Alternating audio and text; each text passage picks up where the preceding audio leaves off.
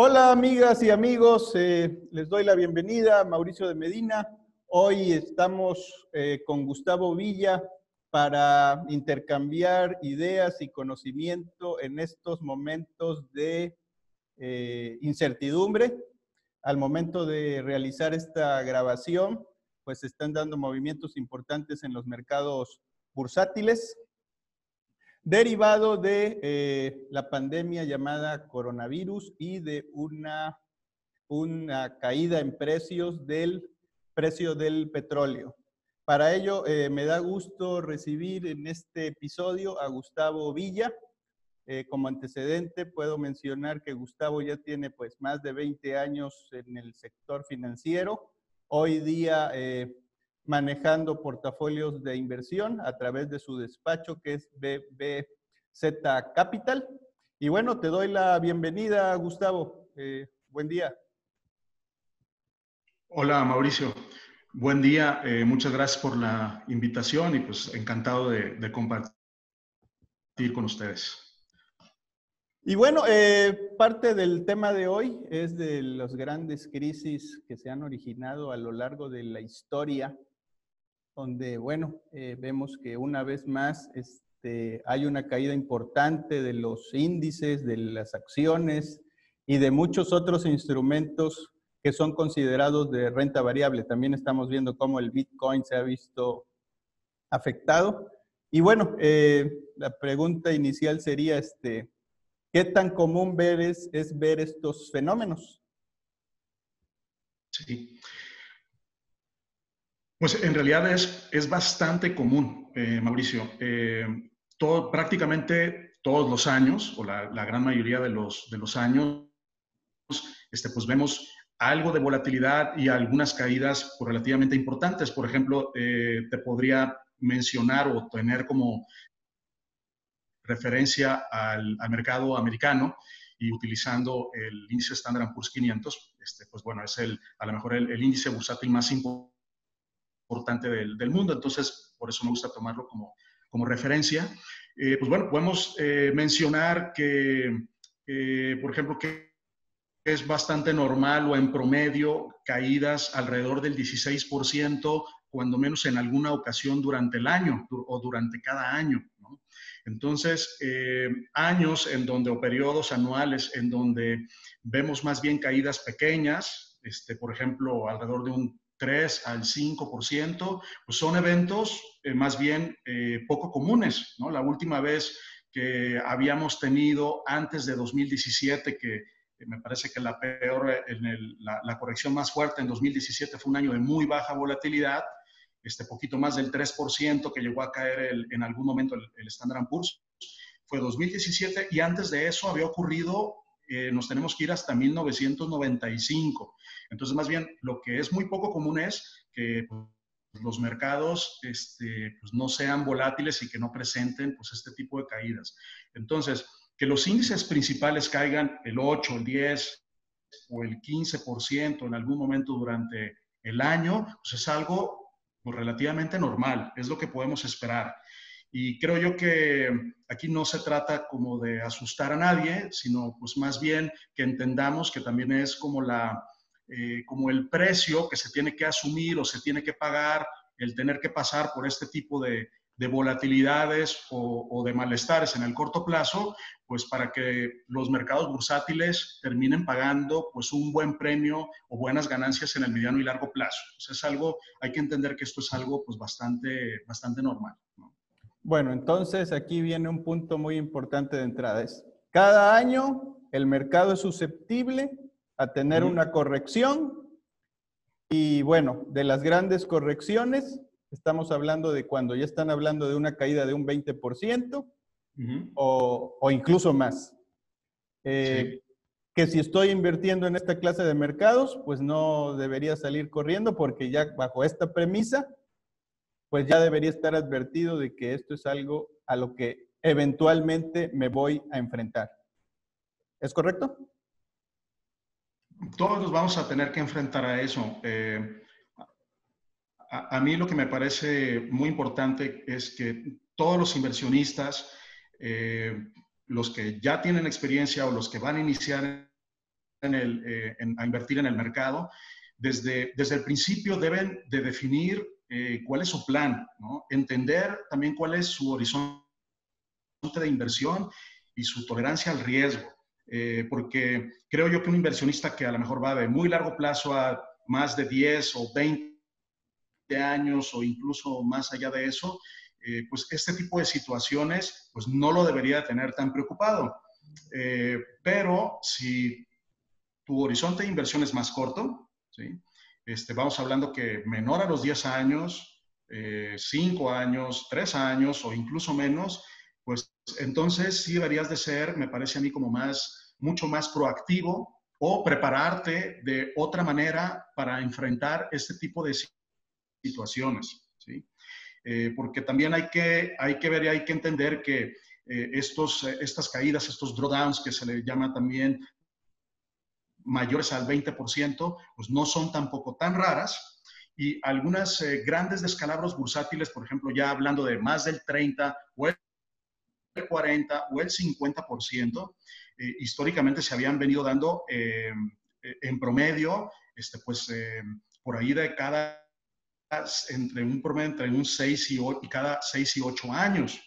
Entonces, yo te diría que alguien que, que ya tiene un rato, un tiempo mediano, vamos hablando cinco años o seis años invirtiendo y te llega a tocar un evento de estos y tu horizonte de inversión es menor a 10 años, pues vaya, de, un plumazo, pues te pueden, eh, tu portafolio puede llegar a borrarse las ganancias o los avances que habías tenido en los tres o en los cinco años anteriores. Entonces, eh, pues eso puede ser bastante traumático, doloroso y te estropea tu, este, plan de inversión o tus objetivos de inversión que tenías planteado.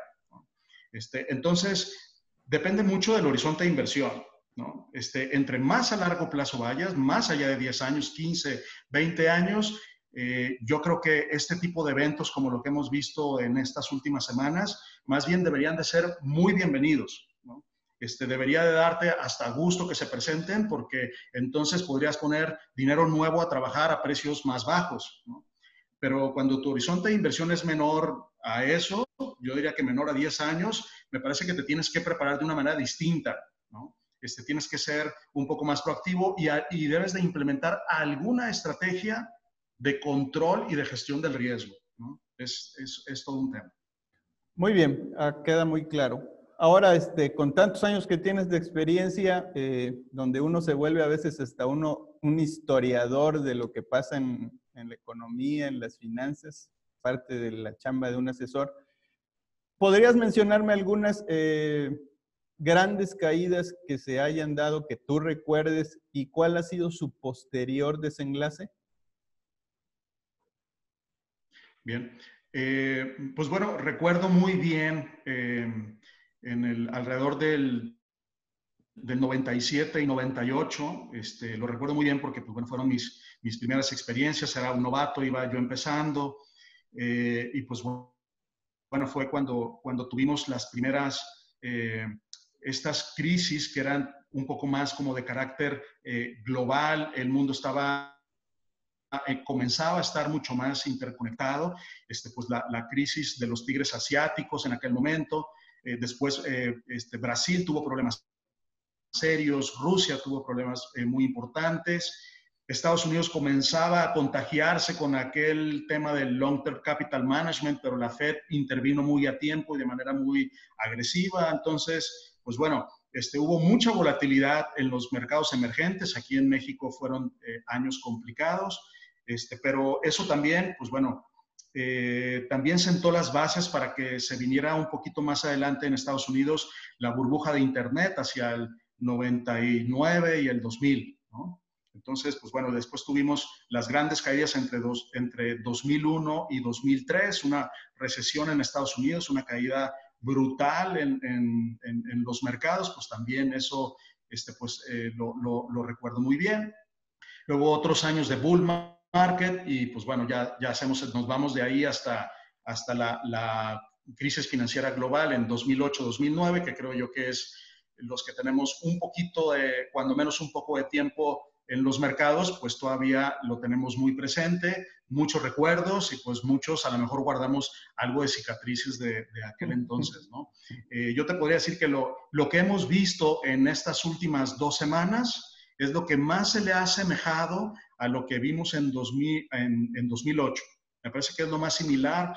Eh, en aquella ocasión, la caída fue eh, todavía más intensa, más fuerte, pero digamos lo que nos hace que recordemos mucho esa, esa ocasión o esos eventos, pues es la, la, velocidad con la que el mercado ha ajustado en esta ocasión. ¿no? Aunque en aquella, en aquella vez, en 2008, pues las cosas se pusieron más graves, pues digo, los que recordamos, pues se hablaba del colapso total del sistema financiero mundial, ¿no? Entonces, eh, este, si, es, si era eh, esa posibilidad, pues bueno, eh, pues sí era mucho más grave que por lo que estamos, me parece, atravesando en este momento, ¿no? Entonces, esos son, lo, son los eventos que recuerdo. Muy bien. El desenlace ha sido que después de, una, de un gran pánico, los precios se abaratan de una manera importante, ¿sí? Y bueno, eh, ahí se dan oportunidades, ¿no? El riesgo eh, se presenta, o más bien la oportunidad se presenta con una cara poco amigable, ¿no? Y bueno. Es correcto. Y en el, momento siempre es, es muy difícil. Eh, siempre se siente eh, horrible y parece que, las malas noticias o el mal desempeño del mercado nunca va a terminar. En el momento siempre, siempre así se siente, ¿no? Este, pero la verdad es que estos tiempos eh, malos siempre terminan pasando, este, las cosas terminarán volviendo un poquito más hacia la, hacia la realidad. Y pues bueno, veremos en retrospectiva pues que estas grandes caídas siempre representan también muy buenas oportunidades. Muy bien, a veces... Este, Ahora, eh, hay, que hacerlo también con, con, cautela y con la estrategia adecuada, ¿no? Porque este, pues también no podemos, eh, digamos que eh, sin responsabilidad o sin hacer un, un análisis adecuado, profesional, pues simplemente poner el dinero en cualquier cosa. Hay que tener mucho cuidado cómo se hace, ¿no? Para, poner, para poder recoger los frutos en el futuro, ¿no? De acuerdo. Eh, muchas personas que yo creo que van a ver este video, que lo van a escuchar posteriormente en podcast, pudieran tener la pregunta de por qué un suceso que está pasando eh, en otro lado del mundo impacta tanto a ciertos sectores, a ciertos países, que parecieran no tener una relación directa. Y, lo digo por el siguiente ejemplo. En el 2011, eh, eh, Grecia estaba en, un punto donde también este, afectó de manera importante los mercados, tú lo has de recordar, que se iba a salir del euro, etcétera, etcétera, y hubo caídas del más del 10% en índices y en acciones, ni se diga. Y recuerdo que algunas personas se me acercaban y me decían, pero pues ¿cuál es la relación que tiene México con Grecia? O sea, ¿por qué este, ¿Qué nos, qué nos venden o qué le vendemos que, que, el, mercado o el mundo se ve tan afectado? ¿Qué, ¿Qué, podrías tú decirle a esas personas que me parece es una buena pregunta, ¿verdad? Este, ¿Por qué hay tanto impacto? Sí, es una buena pregunta. el, el, mundo cada vez está más interconectado. Los, y los, los mercados eh, financieros no son la, la, excepción. Eh, y lo que pasa es que eh, cualquier problema se puede venir o, irse como en cascada, ¿no? O en efecto, de, en efecto de contagio. Retomando el ejemplo que estabas poniendo tú en el caso de Grecia, este, pues bueno, Grecia no, era, no es o no era en ese momento el, el único país problemado en Europa.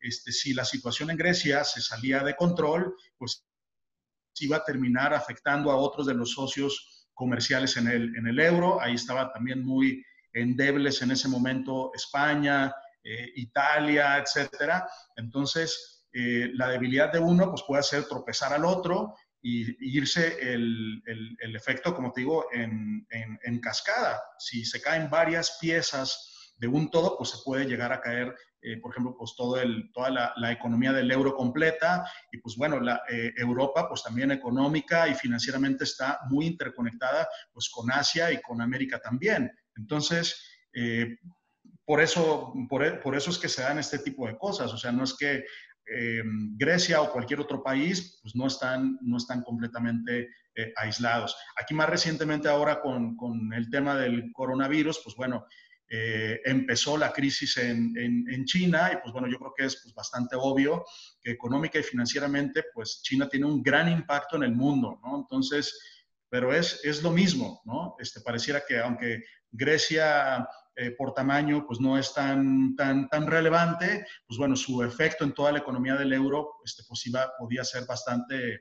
Eh, trascendente, ¿no? Y pues bueno, y, una vez afectándose toda la economía del, de, la, de, la, eurozona, pues bueno, se, este, pues tiene impacto en todo el resto del, del, planeta, ¿no? Entonces, es por esa, es por esa situación, pues simplemente también eh, dar otro, otro ejemplo de cómo estamos interconectados, pues el, el, por ejemplo, el peso mexicano, pues es una, es, es, es, una moneda que cotiza prácticamente las 24 horas del día y está cotizando en, pues en eh, en todos los, en todos los usos horarios. ¿no? Este, termina la operación aquí en América y eh, casi de inmediato inicia en Asia, continúa el peso cotizando en Asia y luego otra vez eh, este, continúa en Europa y pues después pues otra vez vuelve a amanecer aquí en América y continuamos, ¿no? Entonces, este, pues es, es simplemente pues un ejemplo de cómo todo está eh, interconectado, ¿no?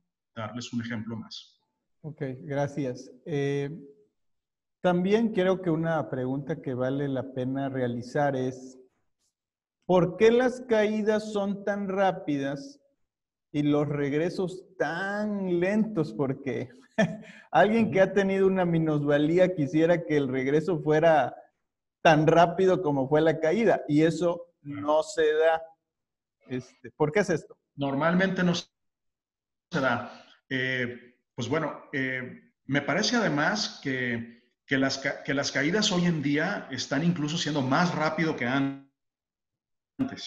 Y esto pues son distintos factores. Me parece, por ejemplo, en esta, eh, en particular en esta, en esta ocasión, hemos tenido la caída eh, más rápida a partir de un máximo histórico. Por ejemplo, los mercados americanos estaban en máximo histórico y la caída ha sido profunda y muy veloz. Entonces, me parece que esto está siendo muy acentuado también por la, por la operación algorítmica, la operación por, eh, ejecutada y gestionada por medio de los robots. Eso por un lado, este, me parece que eso está dando más eh, velocidad a la, eh, a la manera en que, en que se están comportando los, los precios. La otra es que también el mercado, pues bueno, en esta ocasión, pues también nos encontró la caída, pues con un nivel de apalancamiento importante. Entonces, el, el, apalancamiento pues también este, pues, genera eh, este tipo de distorsiones y caídas todavía más abruptas, ¿no? Pero tienes tu razón, normalmente las caídas son más rápidas que las, que las, eh, eh, que las recuperaciones, pero esto principalmente está ligado más a, a una cuestión que tiene mucho que ver con la psicología, con la psicología de masas, porque cuando los precios caen, la toma de decisiones de las personas es mucho más afectada que si estás del otro lado, cuando el mercado sube y lo que quieres es comprar, las compras son mucho menos emocionales que las ventas en la caída. O sea, eh, también tiene mucho que ver por la manera en que pues, está estructurado el, cerebro humano. ¿no? Este es, es, el, es, el, tema psicológico. Tenemos mucho mayor eh, aversión o, digamos, o, mayor eh, disgusto por, por perder dinero que incluso que por el, que, por el gusto que tenemos por ganarlo. Entonces, eh, por eso las caídas son mucho más emocionales, este, la gente toma decisiones eh, más precipitadas y por eso las caídas eh, pues, se vuelven mucho más rápidas. Además, se requiere también por la forma en que, por el mismo funcionamiento de los mercados, eh, es más fácil que los precios caigan este, cuando, cuando simplemente tenemos una ausencia de liquidez. No se requiere que haya ni siquiera tantos vendedores para que los precios caigan, simplemente que haya una gran ausencia de compradores a diferentes niveles de precio para que los precios pues caigan casi casi como por su propio peso. Entonces, en cambio, cuando los precios vienen de regreso y comienzan a subir, este, pues bueno, la subida es menos emocional y se requiere un mayor esfuerzo de presencia de liquidez en el mercado para que los precios puedan volver a avanzar. Entonces es, es por esa razón, ¿no? Hay este adagio que, eh, muy antiguo de Wall Street que dice que, que, los, eh, los, mercados oso, las caídas, pues van por el elevador y las subidas o el bull market, pues toma las, toma las escaleras, ¿no? Entonces es por esta, es por esta situación, es muy cierto. Eh, yo diría algo nuevo que también tenemos en los mercados y que es relativamente reciente, también es algunas recuperaciones en forma de V que se le llaman, que se le llaman, eh, que se les llaman ahora. Eh, en el pasado eran mucho menos comunes. Ahora en tiempos más recientes están siendo cada, vez más, cada vez más frecuentes y me parece que también es, eh, es debido a la operación algorítmica y eh, gestionada por medio también de los robots, pero también mucho por las intervenciones de los bancos centrales. Me parece que eso también ha alimentado mucho este tipo de recuperaciones. Antes los mercados requerían como de mayor trabajo para recomponerse y este, de volver a retomar el, por ejemplo, pues el, la tendencia o el camino alcista, ¿no? Entonces, ahora ha requerido como de menor esfuerzo por las grandes inyecciones de liquidez que están haciendo también o que han venido haciendo los bancos centrales cuando hemos entrado en estos eh, periodos de crisis, ¿no? Entonces, es un poquito de todo eso. Muy bien, Gustavo. Eh, tú que manejas capital y, y, bueno, manejas clientes, una pregunta que a veces este, se hace o a veces se piensa es si existe un indicador o una técnica que nos ayude a predecir lo que va a pasar. Que tú y yo sabemos que no existe al 100%, ¿sí? pero a veces se tiene la idea de que eh, algunas cosas se pueden prever, ¿no? Este, ahorita vemos que el dólar subió producto de, de todas estas coyunturas y pues es muy fácil decir, pues es que hubieras comprado 100% dólares o hubieras comprado, siempre lo hubiera, ¿sí? Pero eso siempre se da toro pasado, ¿sí? Es muy fácil hablar eh, mirando el retrovisor. Y cuando se administra dinero, pues no vas mirando el retrovisor, vas mirando el parabrisas, como es generalmente como se maneja. Entonces la pregunta sería, ¿existe algún tipo de indicador o técnica que al 100% nos dé certidumbre para saber qué es lo que va a pasar? Muy buena pregunta. Siempre a, toro pasado, pues pareciera que todo es como muy obvio, ¿no? Y era, era, era muy claro, pero la verdad es que nunca lo es. Y eh, tienes toda la razón, no hay un indicador este, que te pueda predecir el futuro, que, te ayude a preverlo. Eh, no, existe el Holy Grail, que se le, llama. Eh, pues bueno, sí hay algunas herramientas y algunas técnicas que utilizamos, yo te diría, no para predecir el futuro, y creo yo que, eh, que este punto es, es muy importante. la mayor parte de mi proceso de toma de decisiones este, lo hago basado principalmente en análisis técnico. Pues el análisis técnico eh, lo complemento con un poco de, análisis fundamental, que bueno, sería meternos en, a lo mejor incluso desviarnos del tema, pero yo lo que, te, lo que sí podría decirte es que utilizo ciertos procesos y ciertos análisis para eh, un poquito como lo que sería el tratar de prever cuál va a ser el clima. Este es, eh, es, una manera de ver, por ejemplo, si yo comienzo a ver el, el cielo eh, un poco nublado o más nublado, o si empiezo a ver relámpagos, pues bueno, pues yo puedo prever que es muy probable que comience a llover. ¿Qué tan fuerte va a empezar a llover? No lo sé. A lo mejor va a lloviznar, va a caer un tormentón, no lo sabemos. Muchas veces el cielo se cierra, se pone muy oscuro y no termina lloviendo, ¿no?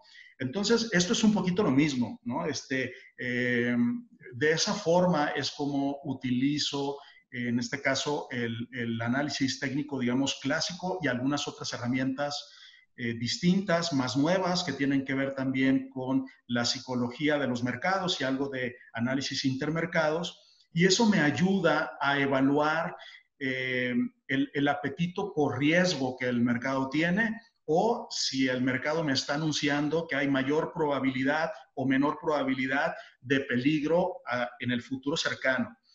Entonces, eso para lo que me ayuda no es para predecir el futuro, sino para prepararme y controlar el riesgo, ¿no? Para prepararme por si las cosas comienzan a ir mal. Entonces, en ese sentido, entre más importantes sean las señales que estoy viendo, entonces me pongo más estricto y más defensivo con, mis con, mi, con mi portafolio.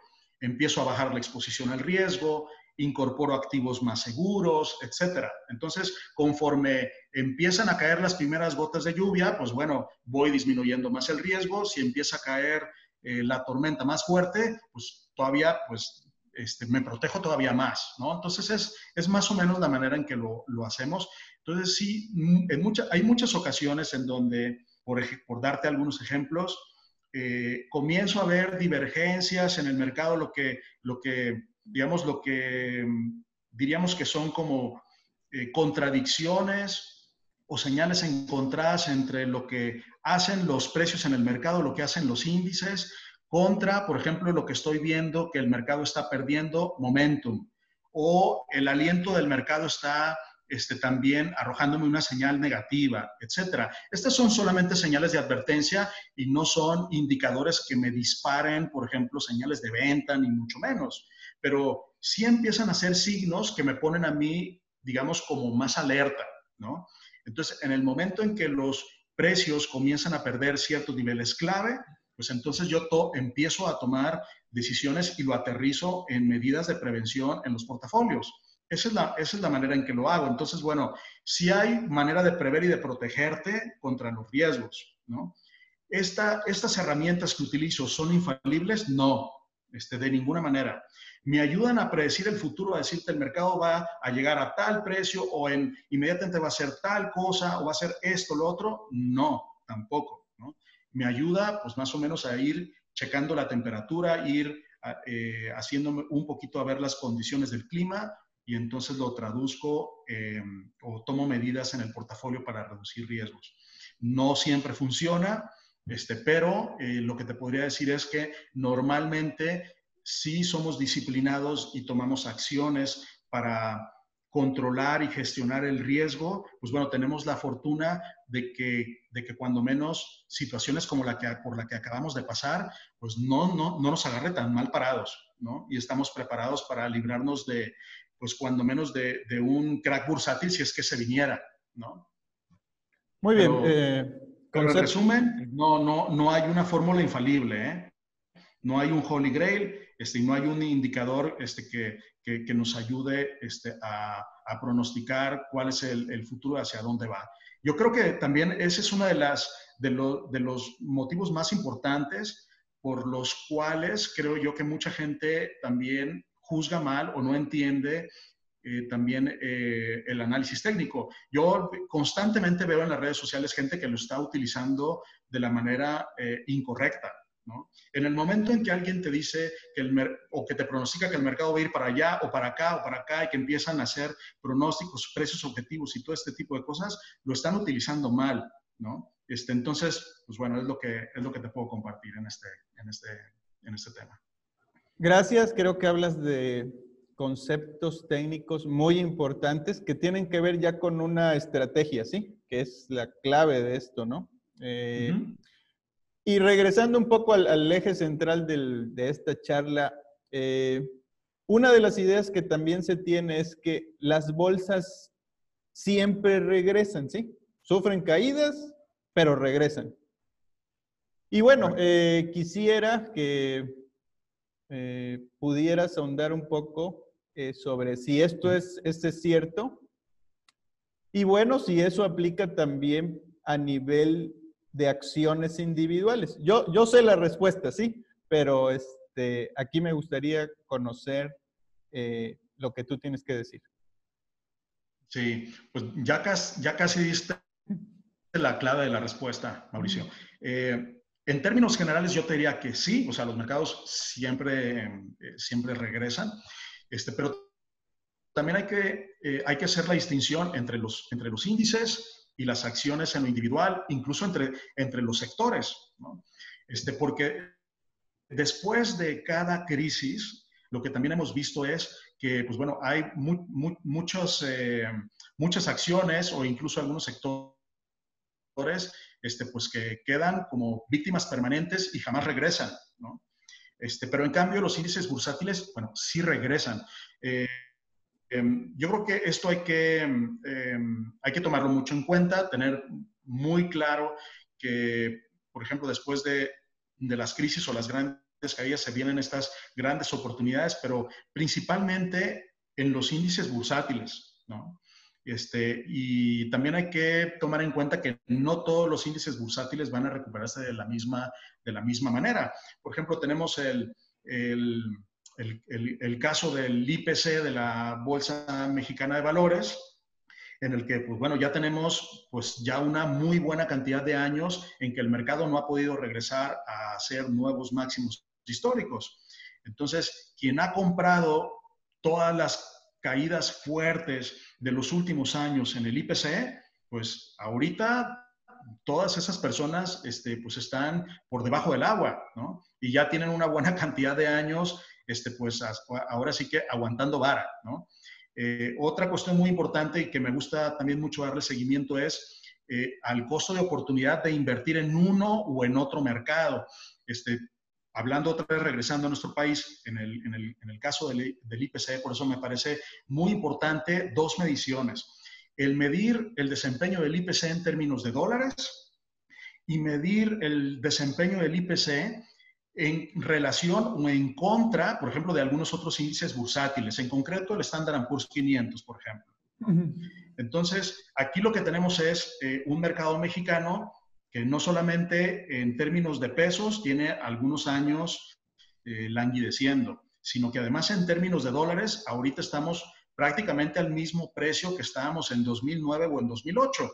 Entonces también hay un gran costo de oportunidad que se ha perdido ahí, ¿no? Entonces, eh, incluso a nivel, te digo, a nivel de índices, este, pues hay también un riesgo importante, ¿no? Entonces, eh, por eso también es... Eh, también es clave en las estrategias el, montarte o el establecer una estrategia en índices o diversificada, este, pero también en mercados que estén, eh, que guarden buenas condiciones y que sean líderes, Y en este caso, pues claramente en los últimos años, en las últimas dos décadas, pues el mercado americano pues no ha dejado de mostrar un liderazgo contra prácticamente todo el, resto del mundo. Me parece que esto todavía no se va a perder, me parece que todavía seguirá vigente y tiene mucho que ver por la, en la forma en que ha venido cambiando el mundo. Eh, el mercado americano es el mercado que más concentración tiene de, empresas tecnológicas y la tecnología es lo que va a seguir liderando las economías eh, en, el futuro, en el futuro cercano. Entonces, es algo que hay que tomar, algo que hay que tomar mucho en cuenta. Eh, entonces, bueno, los, índices en general se defienden mejor y cuando vienen las recuperaciones de los mercados, este, pues tienden a recuperarse mucho mejor este, que si tú agarras todo el espectro o, una amplia muestra de acciones en lo individual, hay una gran cantidad que se quedan rezagadas o que nunca regresan o incluso hay algunas que, pues, se quedan muertas en la playa. Este, aquí en México hemos visto una gran cantidad de ejemplos eh, yo recuerdo que, por ejemplo, todo el sector viviendero, este, pues bueno, este, llegó a ser muy atractivo muchos años, dio mucho dinero. ¿Y dónde están ahorita? ¿no? Está prácticamente desaparecido todo el sector completo, no solamente eh, casos de, acciones individuales, ¿no? Este, algunos otros, eh, otras empresas importantes mexicanas que llegaron a ser íconos en su, en su tiempo, pues ya no son nada el día de hoy. Tenemos, tenemos el caso de ICA, por ejemplo, ¿no? Este, tenemos el, caso de, un Cemex, que bueno, todavía pues es un jugador muy importante en la, economía este, local, regional, incluso global, este, pero el desempeño de la acción ha sido pobrísimo. Entonces hay que tomar en cuenta que, incluso no siempre buenas empresas te representa eh, un buen desempeño en las acciones y pues no siempre malas empresas se traduce en un mal desempeño, ¿no? Entonces, es muy complicado el, el, stock picking, que se le llama, eh, requiere todavía mucho más trabajo y es mucho más complicado.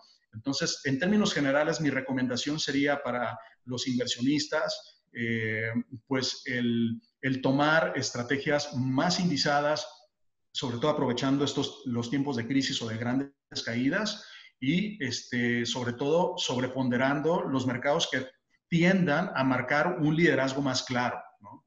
Entonces, este, pues por, desde luego estoy hablando aquí de, este, por ejemplo, de, de mercados como, o, índices como el Standard Poor's 500 o el índice Nasdaq, por ejemplo. ¿no? Creo yo que es lo que te garantizaría de alguna manera que cuando los mercados se recuperen, este, pues bueno, tengas éxito en, en el desempeño de tu portafolio. Muy bien, muy amplia tu respuesta, gracias. Eh, ya para casi cerrar, eh, la pregunta sí, sería la siguiente. Digamos que eh, ahorita pasó este evento o esta serie de eventos que se presentan de manera fatalista. No sabemos al momento de hacer esta grabación qué es lo que sigue, qué es lo que va a pasar. Nadie lo sabe pero digamos que ya a los que estaban invertidos, pues ya este, hubo un sangrado. Eh, ¿Qué hacer en esos momentos? Y dos, yo no estoy invertido, estoy pensando en si debería invertir. Y ahí quisiera que eh, con esta pregunta, pues, eh, recapituláramos todo lo que tú ya nos dijiste, ¿no? ¿Cómo debería yo enfocar mi sentimiento, mi temperamento y mi toma de decisiones bajo esos dos ejemplos. Muy bien, es buena y, difícil eh, pregunta, eh, Mauricio. Creo yo que desde luego es, más, es, un poco más sencillo para quien está fuera del mercado ahorita y tiene, tiene, tiene liquidez este, creo yo que definitivamente eh, este tipo de situaciones tienen que ser aprovechadas. Eh, ahora, nadie, efectivamente nadie sabe lo que, lo que va a pasar. Eh, la semana, esta semana que terminó fue muy, muy complicada. terminó mejorando el, viernes, este, pues bueno, los mercados tuvieron un rebote muy, muy importante. Este, no hay que perder de vista que, eh, que incluso, o bueno, más bien no hay que perder de vista que en los, que en los mercados oso, en los mercados de baja, en los bear markets, también eh, es normal ver este tipo de recuperaciones o de rebote, incluso muy violentas, ¿no? Entonces, no hay que perder de vista eso. Eh, el que hayamos tenido un rebote fuerte el viernes, bueno, no garantiza que ya hayamos visto el, el, este, el punto mínimo, casi lo que podemos tener garantizado es que vamos a seguir viendo una alta volatilidad que tenderá poco a poco a ir, eh, a ir disminuyendo. Eh, yo lo que recomendaría a alguien que está completamente fuera del mercado es que vaya haciendo eh, compras de manera escalonada, este, que no vaya a perseguir el mercado. Por darte un ejemplo, yo creo que si el, si el lunes el mercado abre muy verde y abre brincando un porcentaje importante, no es el momento de ir y perseguirlo y hacer tu primer compra en ese momento. Yo creo que hay que esperar a que las cosas se calmen un poquito, que vuelva a haber algún otro regreso. Este, mira, eh, ahorita me viene a la mente el caso del, del año eh, del 2000 y del 2001. Eh, me fui a revisarlo porque escuché durante la semana que alguien había dicho que, nunca había habido una, una, caída tan fuerte y tan rápida como la que tuvimos en esta ocasión. Pero en realidad sí tuvimos algo muy similar en el, en el, en el año, eh, en, el, en el año 2000. En el acumulado de unas 15 sesiones, que es algo similar a lo que ya vimos ahorita, el mercado cayó 35%. Y después de esa gran caída, el mercado rebotó casi el 30, ¿sí? Y después terminó cayendo más del 50, ¿no? Entonces, este, no, no sabemos qué es lo que vaya a pasar, ¿no? Está complicado. Yo por eso creo yo que no hay que precipitarnos ni de un lado ni del, ni, ni, del otro. Eh, mi primera recomendación es, sí, empezar a poner a trabajar dinero, empezar a hacer eh, compras escalonadas, no desesperarse, no corretear al mercado, hacerlo en estrategias, eh, lo que le llamamos más indizados. Yo recomendaría ETFs que sigan al Standard Poor's, al índice Nasdaq, etc. Este, y para las, para las personas que ya están atrapadas y que, que ya están adentro del mercado y que vivieron toda esta sangría, como lo mencionaste, eh, creo yo que es el peor momento para que se terminen de, asustar y, arrojen la toalla. Eh, creo yo que lo que podrían hacer es si revisar su portafolio y a lo mejor eh, tratar con mucha objetividad de revisar cuáles son las partes más vulnerables, débiles o que tengan el peligro de no beneficiarse de un regreso, ¿sí? Este, porque es muy probable que mucha gente vaya a venir arrastrando con cosas que sean, eh, por decirlo así, tóxicas, ¿sí? que no se vayan a componer. Entonces es una buena oportunidad para hacerle algunos ajustes al portafolio y sí dejarlo bien preparado para cuando venga la recuperación. ¿sí? Entonces, eh, si tienes cosas que no, mm, este, te digo que pueden estar en peligro de no recuperarse, yo creo que hay que sacarlas, ¿no? Hay que reestructurar y este, irse en cosas que nos aseguren una mejor recuperación. Eh, mira, yo no me puedo atrever a, recomendar cosas en específico decir, o a aventurarme a decir, ¿sabes qué? Acciones como Alfa, Alpec, Nemac, Cemex, que han sufrido grandes descalabros, no se van a recuperar. No lo sabemos. A lo mejor sí, pero creo que desde el principio no era lo más inteligente traer partes importantes del portafolio en títulos de ese tipo, ¿no? Entonces, me parece que si estás en esa situación, lo que puede ser conveniente es que en los primeros rebotes y en las primeras recuperaciones que se vean, aprovechar lo que encuentres, hacer algo de liquidez y volver a redireccionarlo en cosas de mucho mejor calidad, ¿no? Entonces, volvemos a lo mismo eh, estrategias que vayan mucho más indizadas, ¿sí? Este, que son más seguras de recuperarse cuando, cuando venga la, recuperación o cuando menos mejorar la calidad de, los, eh, eh, de, las, de las acciones. Este, pues bueno, yo te aseguro que difícilmente este, pues vamos a ver a, pues a una empresa como Apple pues no poder recuperarse en los siguientes meses, ¿no? Este, pero de otras empresas eh, por ejemplo, mexicanas o de mercados emergentes mucho más emproblemadas, híjole, o sea, mm, este, este, la verdad es que el panorama es muy complicado, muchísimo más incierto. ¿no? Esa sería mi recomendación. Muy bien, Gustavo. Eh, ha sido muy amplia, muy nutritiva esta, esta charla. Este, por cuestiones de tiempo, creo que podríamos eh, continuar en otra, en otra cápsula. Y antes de despedirnos, eh, no sé si nos quieras compartir tus datos, dónde, dónde apareces, dónde compartes todo esto que tú mencionas. Gracias, Mauricio. Bueno, de, manera pues, más o menos regular, eh, comparto algo de puntos de vista o algunos datos o información sobre, sobre mercados en, en, Twitter principalmente. Este, mi dirección en Twitter es arroba Gustavo Bechica Bechica. Ahí me pueden, este, me pueden encontrar. Eh, si quieren un, eh, un contacto pues, más directo, bueno, me pueden mandar un, un, mensaje directo también por, eh, este, por, por, por, Twitter. Este, si no, también les dejo mi correo electrónico personal, gustavo8098 arroba gmail.com.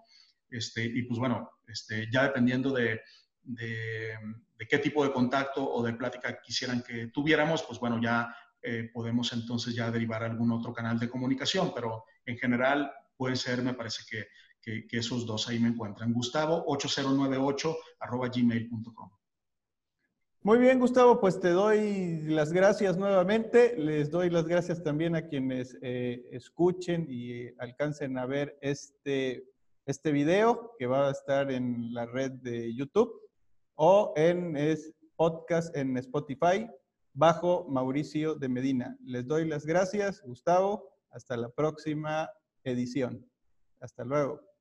Gracias, Mauricio. Hasta luego. Hasta luego. Bye.